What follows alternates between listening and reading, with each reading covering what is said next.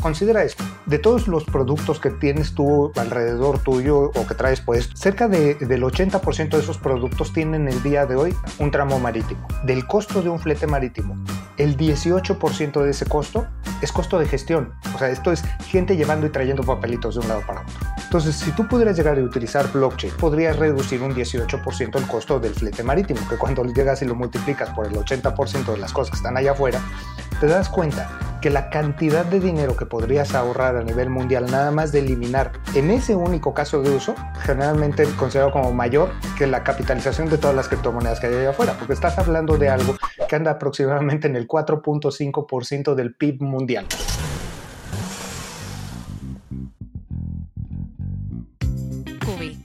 Podcast para amantes de la innovación y transformación digital. Aquí te contamos todo lo que necesitas para hacerte a ti y a tu empresa mejores. Hola a todos y feliz año 2021. Hoy estamos con Baltasar Rodríguez, arquitecto senior y evangelista tecnológico en IBM, y con él vamos a hablar de blockchain. Balta es mexicano, es profesor en el ITAM y en el ISDI y es una de las personas más activas que conozco en redes sociales sobre temas tecnológicos en general y pues en particular de lo que nos atañe hoy que es inteligencia artificial y blockchain. Y aunque pues blockchain es mucho más que criptomonedas y de eso vamos a hablar hoy también de la diferencia, la verdad es que hoy es un buen día para los inversores aficionados. Mientras hablo veo que Ripple está subiendo un 35%, Bitcoin está en otro nuevo máximo histórico los 38 mil dólares y bueno pues así todas. Así que Balta, buen día para hablar del tema, feliz año y ¿cómo estás? Muy, muy bien, muchas gracias por la invitación, feliz año para ti y para todos tus escuchas, un placer eh, tener la oportunidad de poder platicar con ustedes acerca de blockchain, de criptomonedas, de todo esto que realmente es un tema súper interesante, en un momento, como dices tú, clave dentro de la historia de esta industria. Pues la verdad es que sí, y como bien dices, vamos a hablar un poco de las diferencias y similitudes o, o cuál es la relación entre blockchain y criptomonedas, pero Walter, te pediría, como siempre empezamos, recuerda que la, audiencia eh, de este podcast es eh, heterogénea y diversa, entonces para gente, digamos, que no conozca nada del tema, que tenga un conocimiento muy somero de lo que es blockchain, te pediría pues, que nos explicaras en palabras sencillas qué es blockchain. Ok, mira, de una manera u otra a mí siempre me gusta eh, llegar y platicar blockchain como la última incepción de la tecnología de punta del siglo XV. Eh, verás, en, el siglo XV, Luca Pacioli, que era un monje franciscano que vivía allá en Italia, que además de monje era matemático, desarrolla lo que de aquel entonces para acá conocemos como la contabilidad moderna. Y así de bueno el invento que del siglo XV para acá todavía le seguimos llamando moderna. Pero él en concreto lo que hace no es inventar la contabilidad, sino genera dos elementos clave para efectos de hacer que la contabilidad fuera práctica. Por un lado, genera el concepto de libro de mayor, que es ese punto en donde vamos a registrar y concentrar toda la información de una organización para tener una visión única de la verdad. Entonces se convierte en un ejercicio de centralización de información.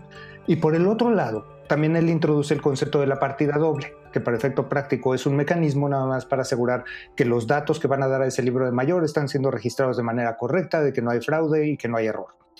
Y bueno, del siglo XV para acá no hemos hecho gran cosa con la contabilidad. A lo mejor en los 80 empezamos a digitalizarla, hicimos los RPs y millonarios a varios alemanes haciendo esto. Pero de una manera o de otra, lo que sucede con esto es, hemos generado una memoria histórica de nuestras organizaciones, pero estas son memorias históricas centralizadas. Ahora bien, ¿por qué cambiarlo si ha funcionado también del siglo XV para acá? Bueno, el dilema es que las organizaciones no viven solas en el mundo. Tu organización vive en un universo con otras organizaciones y en gran medida mucho de lo que nosotros llamamos gestión y administración no es otra cosa más que los esfuerzos humanos que hacemos para efectos de sincronizar tu libro de mayor con el libro de mayor de alguien más. Porque lo que para ti es una compra, para alguien más es una venta lo que para ti es una cuenta por cobrar, para alguien más es una cuenta por pagar. Y entonces con esto nos hemos inventado N cantidad de procesos y documentos en donde nos mandamos y nos demostramos y probamos o evidenciamos que hay transacciones y además de evidenciarlas, generamos los registros entre todos nosotros.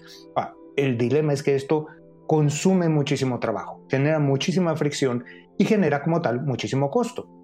Entonces, de repente tienes discrepancias entre lo que dice tu libro y lo que dice el libro de alguien más, y entonces llega la autoridad tributaria y la autoridad tributaria demanda una explicación. O ah, de repente tu, tu visión de la realidad es distinta de la de tu contraparte y entonces generas una disputa. Y en lo que se resuelve esa disputa, pues mientras tanto hay dinero que está detenido adentro de ese punto de disputa y no se está moviendo de un lado para otro. Entonces, ¿qué es lo que hace blockchain? Pues blockchain lo que hace es exactamente esto, pero en lugar de que cada uno de nosotros llevara su propio libro contable, la idea es, oye, ¿por qué no crear un libro contable del ecosistema completo donde estamos transaccionando y entonces tener una visión compartida de la verdad entre todos los participantes? Eh, cosa que se oye ideal y muy bonita. Pero aquí el dilema es, ¿Y quién cuernos va a ser el que va a administrar esa visión única de la verdad del ecosistema? Porque el, hecho de tener esa visión única de la verdad es sumamente poderosa. Digo, tan poderosa es que hemos generado históricamente esos puntos de concentración. Por ejemplo, cuando ves un registro público de la propiedad, un depósito central de valores, este, N cantidad de registros compartidos que tenemos entre nosotros para generar esa visión única de la verdad. Pero el dilema es que son tan poderosos que entonces también hemos tenido que generar una gran cantidad de controles administrativos encima de ellos para evitar que sean abusados. Y esto nuevamente, digo, nos da el beneficio de esa visión única de la verdad de ecosistema, pero vuelve a agregar fricción. Entonces, lo que hace blockchain es mediante tecnología, primordialmente mediante el uso de criptografía y mecanismos de operación de base de datos distribuida, lo que nos permite es generar una visión única de la verdad entre los distintos participantes sin que ninguno de ellos sea realmente dueño de esa verdad. Lo que estamos haciendo es de manera colegiada, estamos trabajando en el hecho de generar esa visión compartida. Y eso es primordialmente, por lo menos mi punto de vista de qué es blockchain porque también aquí cabe hacer una mención. Desgraciadamente, no existe realmente una definición de blockchain. Cuando Satoshi Nakamoto, quien quiera que haya o hayan sido, eh, escriben el, el white paper de Bitcoin, se definen todos los estándares básicos de operación para poder armar Bitcoin y de ahí es de donde partimos nosotros para hacer blockchain. Pero el día de hoy juntas cinco expertos de blockchain adentro de un salón y vas a salir con 10 definiciones distintas de qué es blockchain. No nos hemos logrado poner de acuerdo. Pero eh, por poner en un terreno común, me atrevo a decir, es todo aquello que nos permita llegar y generar esa visión única de la verdad adentro de un ecosistema sin que ninguno de los participantes sea dueño de esa visión única de la verdad. Que lo hagamos de manera distribuida y colegiada. Eso para mí por lo menos es blockchain. Y oye, Walter, ya has, dicho, has mencionado varios términos clave. Uno es el del libro de mayor, que es el famoso ledger en inglés, eh, palabra muy repetida. Eh, has mencionado que primero fue el Bitcoin y luego fue blockchain, es decir, del paper original de, sobre Bitcoin se extrajo eh, la idea de blockchain y que también pues existen varias concepciones y sobre todo varias implementaciones de lo que puede ser una blockchain. Y pues siempre tiramos hacia eh, las criptomonedas, entonces hablamos de la blockchain de Bitcoin, se habla mucho de la blockchain de Ethereum, ahora la versión 2.0 pero sobre todo digamos que en, tu respuesta primera has hablado de contabilidad, ¿no? De contabilidad en empresas. Sin embargo, sin embargo, el blockchain tiene muchísimas, tiene centenares de aplicaciones. ¿En qué casos de uso las podemos encontrar mm, más allá de las criptomonedas? ¿En qué casos de uso tú has encontrado una implementación a nivel empresarial eh, buena para la tecnología blockchain? Mira, eh, de una manera u otra, eh, como blockchain genera esta visión única de la verdad, me atrevo a decir que el, punto de corazón de todos los casos de uso que hay allá afuera, sean con o sin criptomonedas, está en el hecho del registro único de la verdad. ¿Y para qué quieres tener un registro único de la verdad? Primordialmente para tener la eliminación de disputas, la eliminación de fricción y la reducción del costo de, de gestión derivado de la fricción. Entonces, temas como trazabilidad es uno de los puntos clave y es una de las razones por las cuales, por ejemplo, hay muchos usuarios comerciales de negocio que no necesariamente están interesados en criptomonedas, pero se voltean a ver el tema de trazabilidad. Y es que trazabilidad, digo, a, lo mejor lo mencionas y no suena tan apasionante, sin embargo ahí en ese tema hay una gran cantidad de dinero metida el día de hoy. O sea, considera esto, por ejemplo, de todos los productos que tienes tú alrededor tuyo o que traes puesto o que consumes este, como alimento, Cerca del 80% de esos productos tienen el día de hoy, dentro de su ciclo de vida, un tramo marítimo. O sea, en algún punto tocó el mar, sea como materia prima, producto terminado o producto terminado. Una de las cosas que a mí me llamó mucho la atención cuando empezamos a utilizar, por ejemplo, blockchain para hacer trazabilidad de tráfico marítimo fue un análisis que hace la Organización Mundial de Comercio, en donde ellos determinan que en promedio del costo de un flete marítimo, el 18% de ese costo es costo de gestión. O sea, esto es gente llevando y trayendo papelitos de un lado para otro. Entonces, si tú pudieras llegar a utilizar blockchain para automatizar esa gestión, entonces podrías reducir un 18% el costo del flete marítimo, que cuando llegas y lo multiplicas por el 80% de las cosas que están allá afuera, te das cuenta que la cantidad de dinero que podrías ahorrar a nivel mundial nada más de eliminar en ese único caso de uso, de hecho es generalmente considerado como mayor que la capitalización de todas las criptomonedas que hay allá afuera, porque estás hablando de algo que anda aproximadamente en el 4.5% del PIB mundial. O sea, es, de ese tamaño, adentro de ese triste caso de uso que podría sonar aburrido.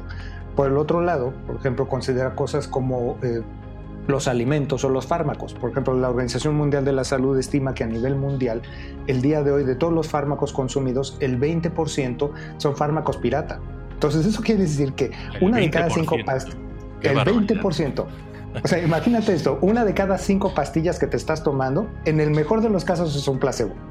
En el peor de los casos es una pastilla expirada que fue vuelta a envasar o se trata de una sustancia totalmente distinta que alguien está envasando y metiendo adentro de, la cadena de distribución. Entonces el riesgo que tienes de estar consumiendo esto es altísimo y obviamente hay costos asociados con todo esto. Entonces si de repente tomas algo tan humilde como la idea de trazabilidad y lo empiezas a utilizar, por ejemplo, para fármacos, te das cuenta que con esto podrías combatir pues, la falsificación, los fármacos pirata, lo mismo te puede suceder, por ejemplo, en el terreno alimenticio. Lo mismo lo puedes hacer, por ejemplo, incluso dentro del mismo terreno financiero, digo, que, que ha sido de los más que más han adoptado el tema de blockchain puedes llegar a utilizar blockchain, por ejemplo, para cosas que no tienen que ver directamente con criptomonedas, pero que siguen teniendo que ver con el terreno financiero. por ejemplo, que pudieras llegar a utilizar blockchain para el registro o la tokenización, por ejemplo, de facturas y con esto poder hacer cadenas, por ejemplo, de, factoraje financiero. Incluso que puedas llegar y desarrollar nuevos mecanismos de financiamiento que antes no existían, como podría ser, eh, por ejemplo, financiamiento sindicado. o incluso que pudieras hacer, por ejemplo, factoraje financiero sin la necesidad de bancos en donde los distintos actores dentro de una cadena de producción de valor podrían estar compartiendo entre ellos información de factoraje, de, ventas y de necesidad de efectivo.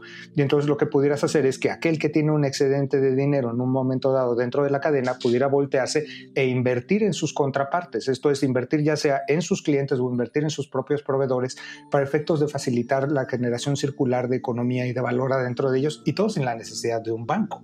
Entonces, lo que empezamos a ver con esto es que sí, criptomonedas es un tema sumamente sexy y todo el mundo se sube a él, pero que hay muchísimo más valor en el hecho de poder aplicar esta idea de transparencia, de trazabilidad y de certeza operativa entre múltiples participantes dentro de una cadena para generar nuevas formas de valor que van muchísimo más allá del tema de la criptomoneda. Entonces, yo no es que esté en contra de las criptomonedas, de hecho me agradan bastante. mi único problema con ellas es que siento que son tan llamativas, entonces toda la discusión alrededor de blockchain se hace sobre la criptomoneda. Y hay, muy poca visión alrededor de, oye, ¿y cómo podríamos llegar a utilizar esto para transformar otras áreas del quehacer humano? Y yo creo que ahí hay inclusive muchísimo más valor que lo que hay el día de hoy adentro de las criptomonedas. Pero digo, es difícil compartir con una idea tan sexy como tener tu, tu propia fábrica de billetes, ¿no? Desde luego, y, con los precios que tenemos hoy, pues peor todavía. Oye, Walter, Exacto. me gustaría dar un paso atrás eh, y decías que en el core, digamos, del concepto de blockchain está pues, eh, la posibilidad de tener una verdad única, no centralizada en una institución que pues, es proclive a, pues, a la corrupción, etc. ¿no? Y entonces eh, ahí podríamos ya filosofar un poco, olvidarnos la tecnología y ponernos a pensar en el concepto de verdad. ¿no? y sin entrar en temas muy técnicos, uno se puede pensar en en una discusión de oficina, ¿no? En el que una persona de un departamento dice una cosa, la otra dice otra y no se ponen de acuerdo y es complicado a nivel conversacional eh, saber quién está diciendo la verdad o si los dos están diciendo su verdad particular y pues ambos tienen falta de información. Entonces, eh, me gustaría que nos comentaras, sin entrar en explicaciones demasiado técnicas, cómo resuelve este problema blockchain, es decir, cómo es capaz de, en un ecosistema en el que participan varios actores, ser capaz de ponerlos de acuerdo, qué mecanismos usa eh, para llegar a esa verdad única que incluso en, ya sin entrar en temas de contabilidad, ya en, puras conversaciones eh, corporativas entre departamentos puede ser llegar difícil a obtenerla. Pues mira, de hecho, cosa curiosa, dentro de la misma pregunta que estás formulando, me atrevo a decir, se encuentra parte de la respuesta. Y, esa parte esencial de la respuesta es el hecho de tener información. Porque veamos, ¿cómo es que llegamos a esta idea en donde de repente tu visión de la verdad es distinta de la mía? En, el caso eh, más bondadoso, vamos a decir que esa visión distinta que tienes de la verdad tiene que ver porque tus datos son distintos de mis datos. O tu interpretación de los datos es distinta de mi interpretación de los datos. Entonces, ahí ninguno de nosotros está haciendo un ejercicio fraudulento, pero como tenemos información distinta o nuestra información llega en distintos tiempos o llega a distintos niveles de detalle, nuestras visiones de la verdad son eh, dispares. Sin embargo, si los dos compartimos la misma información, si los dos compartimos la misma eh, oportunidad de esa información y el mismo nivel de detalle de esa información, entonces difícilmente vamos a llegar a visiones distintas de la verdad porque todos estamos partiendo del mismo set de datos. Ahora, por el otro lado, vamos a pensar en un uso perverso de la información, en donde uno de nosotros tiene una visión distinta de la verdad porque francamente lo que está haciendo es mentir y, y estás generando un fraude. En el momento en el que los distintos participantes dentro del ecosistema comparten la misma información, entonces esto hace particularmente evidente quién está utilizando datos alternativos que no son aquellos datos que forman parte del ecosistema y por ende es esta persona o es esa organización la que está mintiendo. Entonces, de una manera u de otra, lo que estamos haciendo a la hora de compartir información entre todos nosotros es disminuir la posibilidad de discrepancia y a través de esto empezar a generar la visión única de la verdad. Ahora, esto no es necesariamente lo único que necesitas. La otra cosa que necesitas, además de información, es el concepto de la expresión de voluntad.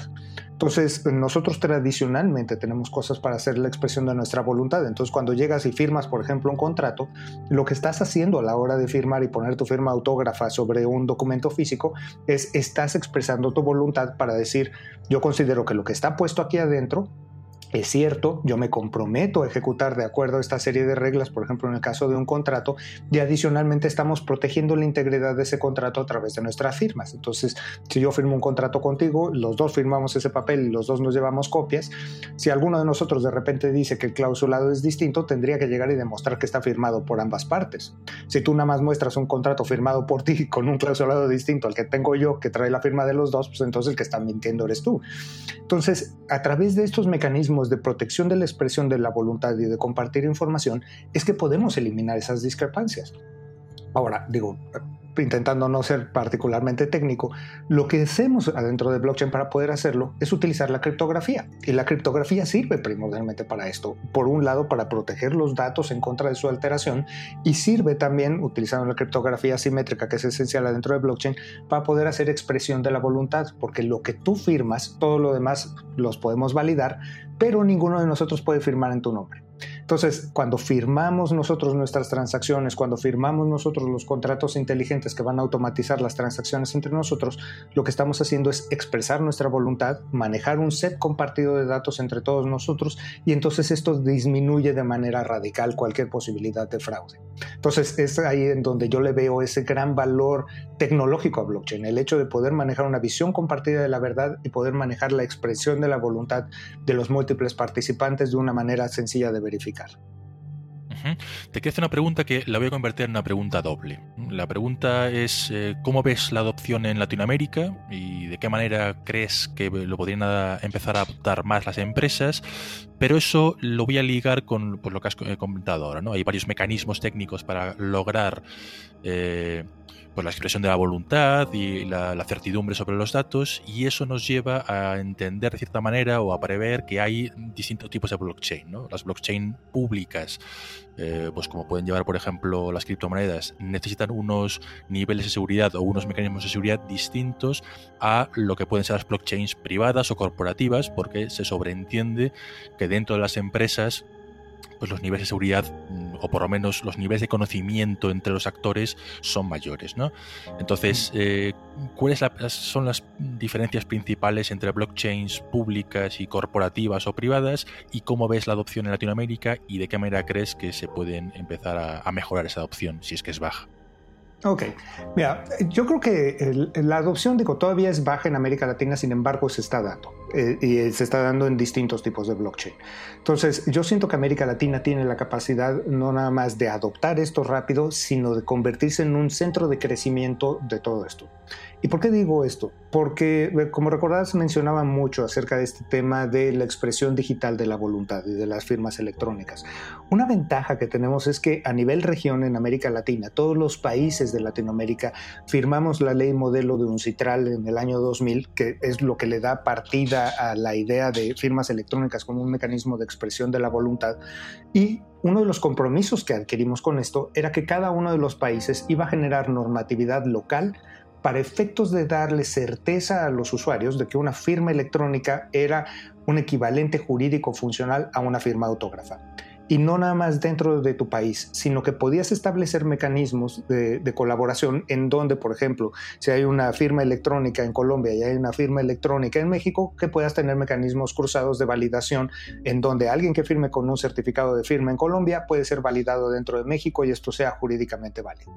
Entonces, ese trasfondo legal nos da, a, lo mejor con poco conocimiento de la gente alrededor de esto, pero nos da un sustrato básico en el cual nosotros podríamos llegar y elaborar una economía enteramente digital y no nada más a nivel nacional, sino a nivel regional, en donde podríamos facilitar temas como el comercio exterior, temas como los derechos de autor, N cantidad de cosas que tienen que ver con la comercialización dentro de medios digitales se podrían estar haciendo porque ya tenemos el trasfondo jurídico y no necesitamos esperar que exista otra ley.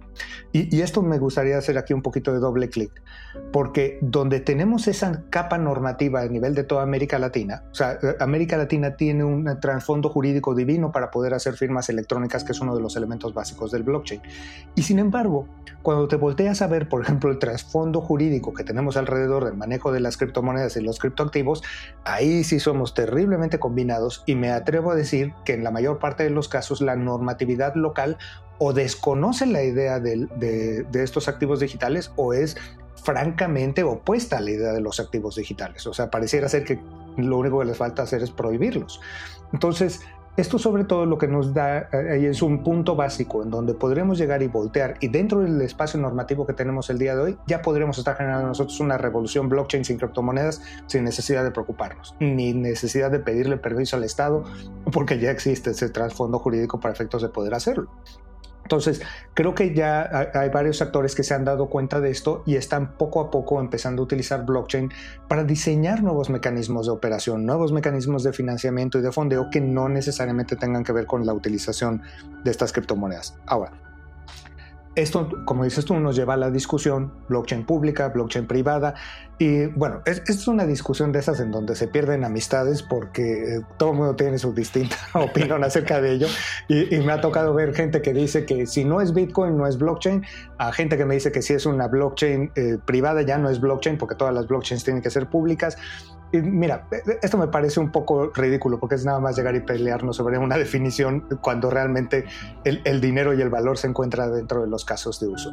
¿Cuáles son estas divisiones? Mira, las blockchains públicas, que son las primeras en existir desde Bitcoin, después Ethereum y por ende distintas criptomonedas, están armadas como blockchains públicas porque cualquiera se puede subir y no necesitas permiso para subirte en ellas. Ahora, ¿esto por qué lo haces? Porque lo que estamos intentando diseñar con ellas es un equivalente directamente del dinero en efectivo. Entonces, el dinero en efectivo es enteramente anónimo. No necesitas permiso de nadie para tener dinero en efectivo. ¿Qué hace que ese dinero sea tuyo? La tenencia. El hecho de que tengo un billete o que tengo una moneda en mis manos, eso lo hace mía. Si se me cae, si se me pierde, si lo traspaso, esa moneda deja de ser mía pero no hay la necesidad de saber quiénes son mis contrapartes. O sea, si yo llego y se me cae un, billete, no necesito saber quién fue el que lo recibió para que ese eh, traspaso se dé eh, a, nivel de valor entre personas. Sin embargo, esta idea de anonimato que me atrevo a decir es clave y es esencial en el manejo del dinero en efectivo, en los casos empresariales no necesariamente funciona así. Porque piénsalo, digo, a lo mejor pues, te importa poco quién compra tu producto, pero cuando tú estás comprando materia prima, sí te interesa saber a quién demonios se le estás comprando porque no es que vas a llegar la primera persona que entre por tu puerta a ofrecerte un producto clave dentro de, de, tu cadena de producción y se lo vas a comprar sin saber quién es. Tú quieres saber con quién estás tratando y quieres tener garantías de esa persona. Y entonces de repente la idea del anonimato puro que funciona muy bien en el efectivo, en los casos de uso empresariales eh, no realmente funciona así. creo que aquí hay un poquito también de, de, malos entendidos porque de repente la gente cuando habla acerca de estas blockchains privadas que son en donde de repente los usuarios son nombrados, asumen que todas las blockchains privadas tienen que ser propiedad de una persona o de una organización en, cuyo caso sonaría que estás nuevamente centralizando. Y no, no necesariamente es esto, sino lo único que sucede es que podemos llegar y seguir trabajando de la misma manera colegiada como trabajábamos antes, pero lo que queremos hacer es que los distintos participantes de nuestra red tienen que ser nombrados. Y a lo mejor ese puede ser el único requisito básico de entrada. Necesito saber quién eres tú para darte eh, cabida dentro de mi universo, dentro de mi mundo. Y entonces las blockchains privadas lo que empiezan a hacer es ya no permitir el anonimato y poner una serie de reglas de quién puede o no puede entrar. Y la regla básica es el hecho de que tengo que saber quién cuernos eres para que estés nombrado. Ahora bien, esto no nada más es clave para algunos casos de uso empresariales. En algunos casos se convierten, me atrevo a decir, en necesidades normativas. Eh, si ves tú temas como por ejemplo la banca, te vas a dar cuenta que la banca a nivel mundial tiene que pasar por ejercicios de Know Your Customer, tiene que hacer ejercicios para la prevención del lavado de dinero. Y no se vale que yo llegue a un banco y diga, oiga, quiero una cuenta. Ah, perfecto, ¿cómo se llama usted? Y yo no le puedo decir que te importa. O sea, tengo que llegar y demostrar quién soy yo para efectos de tener esa cuenta bancaria. Entonces, no es nada más por necesidad de negocio, sino por necesidad normativa, que algunos casos de uso tienen que eliminar la idea del anonimato. Ahora bien, parte de lo que ves adentro de las blockchains privadas, como se derivaron de las blockchains públicas, es que en la blockchain pública la seguridad se daba a través de, de criptografía y a través de transparencia absoluta. Esto es, todo el mundo puede ver la totalidad de información que está metida dentro del blockchain. En el caso de la privada, las privadas heredan esta idea de transparencia, aunque sea dentro de un ser reducido, o sea, es totalmente transparente entre los distintos usuarios dentro de esa red. Y entonces ahí se deriva una tercera, ah, un tercer tipo de red que son las redes permisionadas, que son redes privadas pero en donde adicionalmente a que existe el rol de usuario de esa red, se hacen roles y perfiles adicionales que te permiten establecer entonces condiciones lógicas de quién puede ver qué o bajo qué supuestos puedes ver qué o qué es lo que puedes hacer. Entonces, cuando te das cuenta en los casos de uso más típicos del entorno de negocio, normalmente vas a tener partes nombradas y vas a tener roles y perfiles y vas a tener eh, reglas que te gobiernan qué es lo que puedes hacer y qué es lo que no puedes hacer. Entonces, por eso es que las eh, casos de uso más empresariales, en lugar de estar utilizando las redes públicas, se han lanzado muchísimo más por el caso de la red privada y en el caso particular las redes privadas permisionadas, porque se acoplan mejor como herramienta para efectos de atender estos casos de uso. Y si te das cuenta, no es que una sea superior que otra, es nada más el tema en donde necesitas un martillo para clavar un clavo y necesitas un desarmador para atornillar un tornillo. Se trata realmente de tener la herramienta adecuada para el caso de uso que estás intentando resolver en un momento dado. Entonces, yo creo que ahí hay mucha posibilidad y sobre todo para poder utilizar esas redes privadas adentro de América Latina para llegar y generar nuevas maneras de desarrollo. Oye, Balta, eh, has hablado mucho de normativas y te quería preguntar por eh, una ley, un conjunto de leyes eh, que se está moviendo mucho en Latinoamérica ahora, que son las leyes fintech. ¿no? Tenemos una en México, que es la que yo conozco, pero sé que en otros países se están desarrollando. ¿no? Y pues la verdad es que nos gustaría tener un día a tu amigo Paulo Sironi aquí para hablar de finanzas, pero por ahora somos estrictamente hispanohablantes, no sé en el futuro si cambiaremos esto, así que te tengo que hacer a ti las preguntas de finanzas. Venga, venga. ¿Cómo ves, cómo ves tú este movimiento fintech? Eh, ¿Qué tendencias prevés tú que estén relacionadas con blockchain? ¿Cómo pueden colaborar eh, fintech y blockchain? Eh, las nuevas legislaciones, las nuevas normativas. Y me atrevería incluso a ampliarte la pregunta, porque yo sé que hablas mucho, te gusta mucho hablar de inteligencia artificial. ¿Qué tendencias ves tú relacionadas con inteligencia artificial? ¿De qué forma pueden estas tres cosas interaccionar? Blockchain, inteligencia artificial y las nuevas leyes fintech que se están desarrollando en, en América Latina. Ok. Excelente pregunta. Mira, yo veo realmente muchísima capacidad para el desarrollo de fintech, eh, tanto en México como en América Latina. Eh, ¿Por qué veo esta posibilidad grande de desarrollo? Porque al igual que en otros países del mundo, el, hecho de nada más basar el sistema financiero en el, en el sistema bancario tiene unas limitantes radicales. El, el tema es La banca, si te volteas a verla y a ver cómo ha evolucionado desde el Renacimiento para acá, te vas a dar cuenta que realmente hay muy pocos hitos de verdadera evolución dentro de la historia de la banca. O sea, para que cambie la banca y genere una nueva figura de, de producto, tienen que pasar a veces siglos. Y entonces el día de hoy te volteas a ver a la banca que nace de el hecho de tomar el dinero y guardarlo, cuidarlo, se convierte en el ejercicio del ahorro, de ahí pasa al préstamo, de ahí pasas a otros ejercicios de financiamiento, abonos, pero en realidad yo creo que si quisieras llegar y juntar todos los grandes desarrollos que ha tenido el, sistema financiero, estarías hablando de algo que podrías juntar en los dedos de, la mano como para juntar los últimos 500 años. O sea, realmente no hay mucho.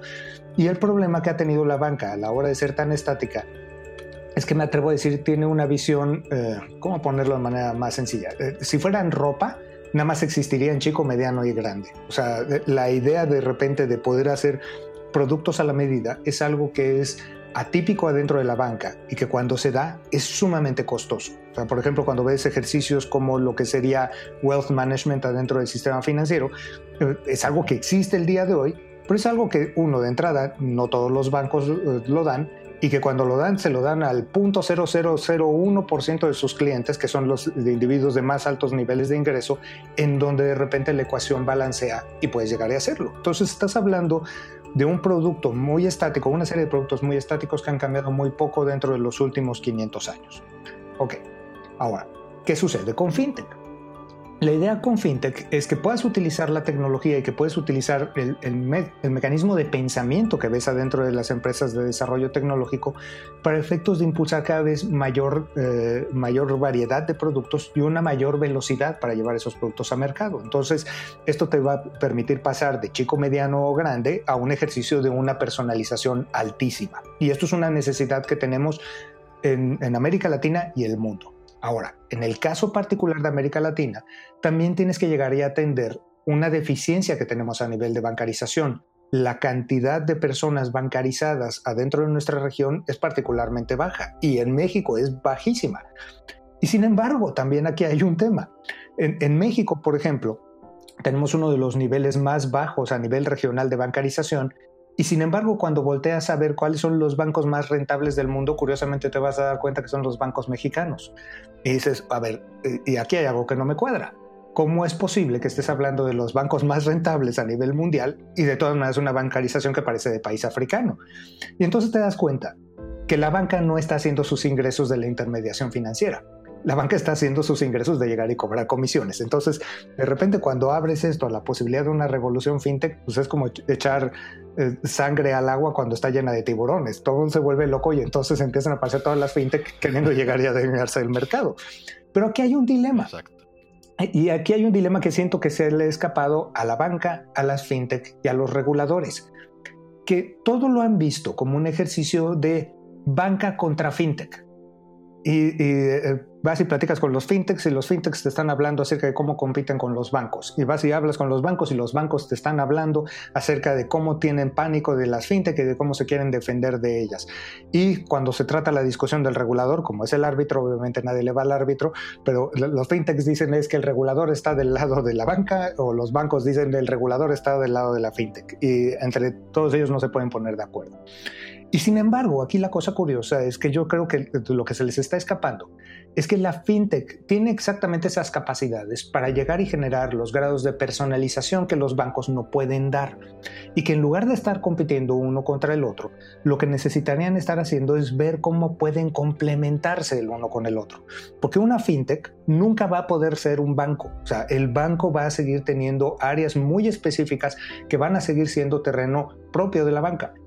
Y el hecho de quitar esas áreas específicas sería contraproducente para la economía de cualquier país, porque necesitas llegar y proteger la economía de temas como quebranto, de temas como fraudes, y entonces por eso necesitas órganos altamente regulados, como son el caso de los bancos, y del otro lado necesitas órganos menos regulados y con más flexibilidad, que son las fintech, para efectos de generar e inventar nuevos productos. Entonces, si de repente conjuntas ambas, existe la posibilidad de llegar y ofrecer mejores productos y mejores servicios. Y esto me lleva hacia dónde empieza a entrar este terreno de la tecnología en particular de temas, por ejemplo, como la inteligencia artificial.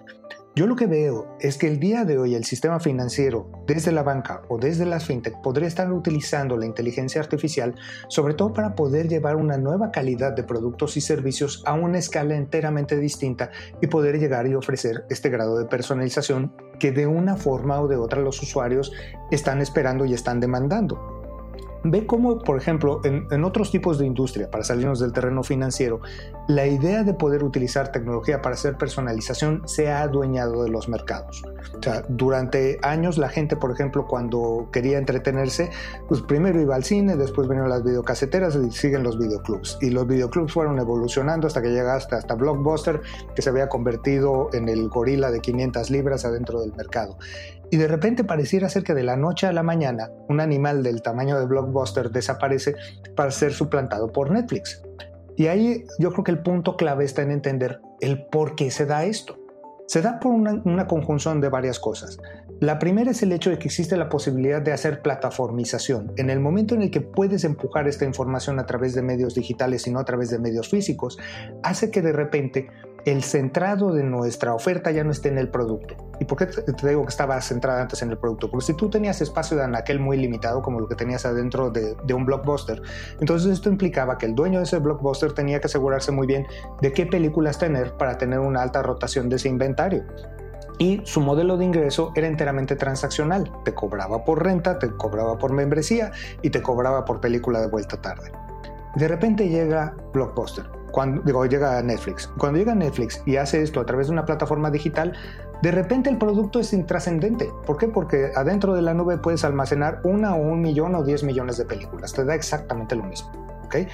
El segundo tema es, pues yo ya no te voy a cobrar un ingreso transaccional, te voy a cobrar una renta mensual. Veas o no veas películas. De ellos ya tienen un, un ingreso asegurado mes con mes. Se han cambiado de un entorno de producto a un entorno de servicio. Ahora, ¿cuál es el punto clave entonces para hacer Netflix? El punto clave para hacer Netflix es lo que explica por qué tu Netflix es distinto del mío.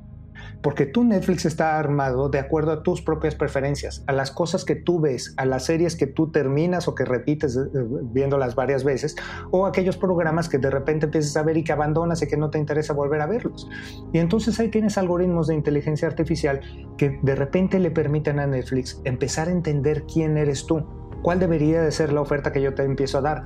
Y entonces te empiezo a hacer un ejercicio de personalización en la oferta que hace que en el momento en el que tú enciendes tu Netflix, lo que tú ves es distinto al mío. Lo que tenemos es acceso a una plataforma en donde mediante la inteligencia artificial lo que estamos haciendo es un ejercicio de personalización de esa oferta. vamos a voltearnos ahora a ver el sistema financiero chico, mediano y grande. La chequera es una chequera, el crédito hipotecario es un crédito hipotecario, el mecanismo de inversión es un mecanismo de inversión. Sin embargo, ¿qué mecanismo de inversión deberías de utilizar tú o qué mecanismo de crédito deberías de utilizar tú? Depende directamente de para qué cuernos lo quieres. O sea, no es lo mismo ahorrar para pagar las próximas vacaciones que ahorrar para tu retiro o ahorrar para comprar una casa. También no es lo mismo solicitar un crédito para completar eh, el dinero que tienes de aquí al final de la quincena o para comprar maquinaria, por ejemplo, para poner una planta fabril. O sea, el, el tipo de crédito y el tipo de inversión que vas a utilizar es distinta.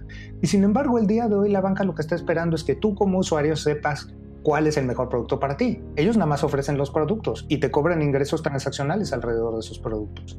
Sin embargo, pensando en un entorno de inteligencia artificial y de vinculación entre las capacidades de fintech y las capacidades este, de la banca e incluso utilizando blockchain entre todos nosotros para llevar un registro compartido de la verdad y reducir los costos de gestión, no suena tan irreal el hecho de de repente poder hacer mecanismos de oferta en donde mediante inteligencia artificial yo pueda entender quién eres tú, ¿Para qué tienes dinero? ¿Para qué quieres ahorrar? ¿Para qué quieres el crédito? Hacer una oferta enteramente personalizada a ti. Utilizar la inteligencia artificial para curar esa información, para hacer esa personalización y utilizar el blockchain para llevar el registro de todas esas transacciones, repartiéndolas no nada más adentro de una gran institución vertical como era un banco, sino más bien operando a través de una red en donde estoy conjuntando múltiples ofertas financieras en la parte de atrás. Y es en ese ejercicio de colaboración en donde vamos a ver realmente la reinvención de los sistemas financieros. Y si quieres hablar de un terreno de competencia, neta, neta, neta, la competencia para el sector financiero no son las fintechs, ni la competencia de las fintechs son los bancos. La competencia para todos ellos son las plataformas. O sea, ¿a quién le debería de tener pánico un, banco, ¿a quién le debería de tener pánico incluso una fintech? Pero le deberían de estar teniendo pánico a Big Tech, porque Big Tech tiene muchos años utilizando la inteligencia artificial para conocer quién eres tú para saber cuáles son tus preferencias, para saber qué es lo que te interesa y lo que no te interesa, cuál es tu red social que se encuentra alrededor tuyo. Entonces ellos tienen muchísimos más años de experiencia utilizando inteligencia artificial para perfilar, a los usuarios. Y si de repente utilizas ese conocimiento y aplicas para tener una licencia bancaria o operar dentro del sistema financiero, entonces ese sí va a ser el acabose. Entonces, realmente lo que tenemos que hacer es utilizar blockchain, utilizar la tecnología, utilizar inteligencia artificial para armar nuevas conjunciones de valor entre la banca tradicional y las fintech y con esto generar un nuevo tipo de oferta que en lugar de estar centrada en el producto, esté centrada en las necesidades de cada uno de nosotros como clientes. Y eso es hacia donde siento que estamos yendo el día de hoy.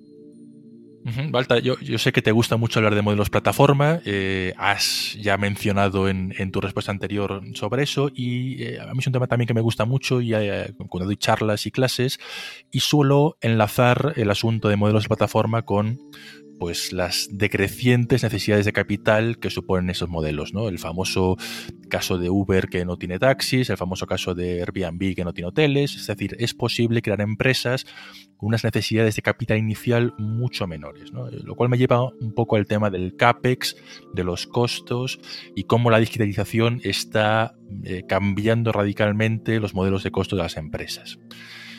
Ahora, blockchain existen en formas, digamos, eh, en implementaciones prefabricadas. Eh, vosotros estáis en IBM involucrados en un proyecto colaborativo llamado Hyperledger. Entonces me gustaría que nos comentases, eh, ligado a la respuesta anterior de, de modelos de plataforma, un poco cómo las empresas pueden acceder a, esas implementaciones, ¿no? cuáles son los costos asociados, es algo propio de empresas enormes con unas capacidades de, capital enormes, las MIPIMES o las pequeñas empresas pueden acceder a ello, eh, pues, cuáles son los costos asociados a esto y cuál es la dificultad, digamos, a nivel financiero para que una empresa pueda pues, acceder al mundo blockchain.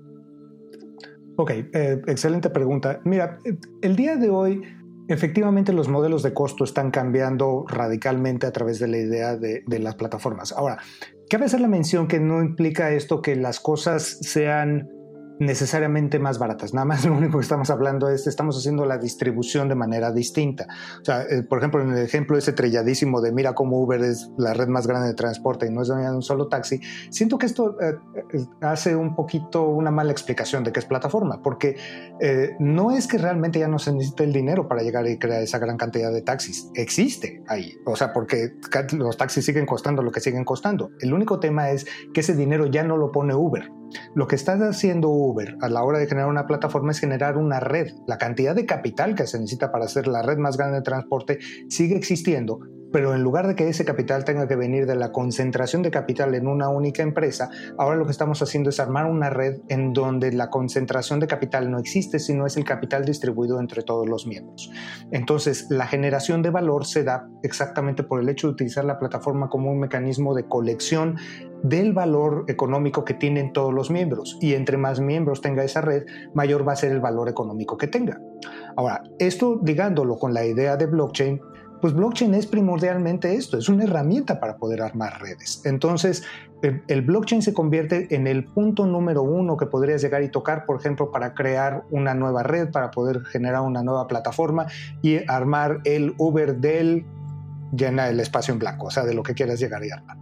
Ahora bien, también aquí hay otra cosa que está sucediendo al mismo tiempo que sucede blockchain. La otra cosa que vemos son los modelos de nube y de repente en los modelos de nube estás hablando que la infraestructura de cómputo que necesitas, el software que necesitas y una buena parte del personal que necesitabas especializado para efectos de correr esa infraestructura tecnológica, el día de hoy está metida en un mecanismo de, pago por servicio en donde eh, tu pago directamente se da de acuerdo al nivel de consumo que tienes.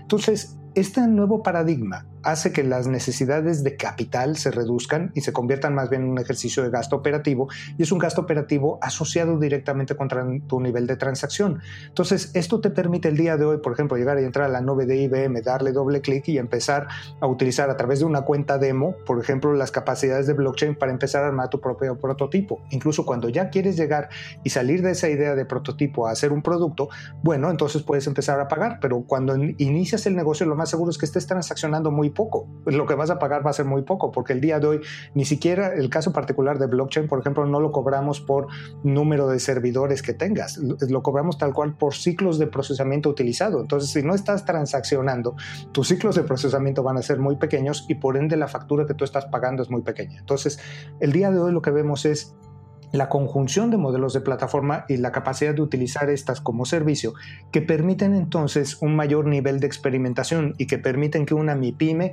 pueda llegar el día de hoy y empezar a desarrollar con esto.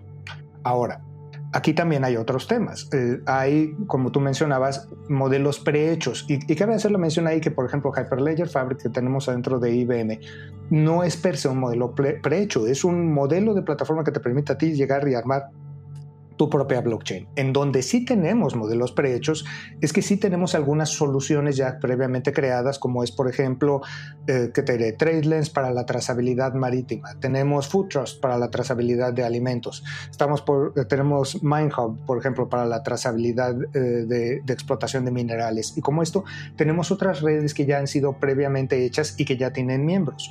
Entonces, ¿cómo escoger entre armar tú tu propia red o subirte a una red que ya fue creada? Bueno, se trata realmente de una ecuación de valor. Esto es, por ejemplo, tú necesitas un teléfono para hablar con otras personas allá afuera en el mundo y tienes dos opciones. Puedes llegar a inscribirte a una red telefónica que ya fue creada y nada más pagar tu, tu teléfono y tu renta mensual, o puedes llegar y construir una red telefónica. La mayor parte de las personas allá afuera lo único que van a hacer es comprar un teléfono y pagar una suscripción porque no tiene un verdadero valor de negocio para ellos el hecho de llegar y crear una red desde cero sin embargo, hay casos en donde a lo mejor la red que tú necesitas no existe y entonces lo que quieres hacer es llegar y crearlo. Pero la gran ventaja es que el día de hoy en donde estamos, la tecnología y los costos nos permiten hacer los dos de manera sencilla. Entonces, mi primera recomendación es, si tú lo que quieres hacer es extraer los beneficios del blockchain dentro de un caso de uso porque lo que te interesa son esos beneficios, voltea primero a ver si ya existen redes precreadas donde te puedas subir, porque no nada más van a ser más económicas para tu entrada, sino que adicionalmente tienes el beneficio de que ya hay otros participantes como tú con los que vas a interactuar. Y entre más participantes tenga una red, mayor beneficio te va a otorgar. Es la idea del beneficio de red. Si no existe una red para lo que tú necesitas, o más bien lo que tú quieres hacer es tú crear una propuesta de valor para una industria completa, bueno, entonces ahí sí lanzarte a la idea de llegar y construir tu propia red.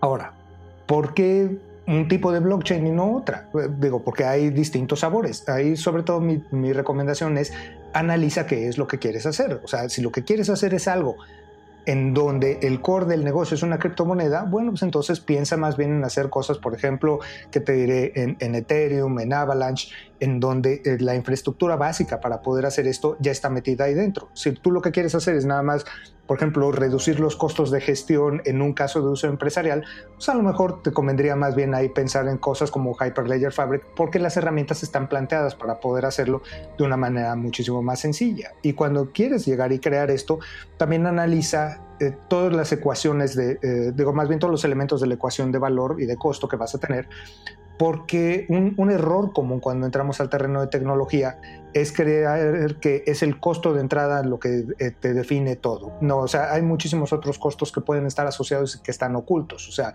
no es el tema nada más de la tecnología que estás utilizando para desarrollar, es el costo de las personas que van a desarrollar, eh, qué tan común es ese conocimiento que vas a necesitar utilizar para administrarlo o para seguir desarrollando.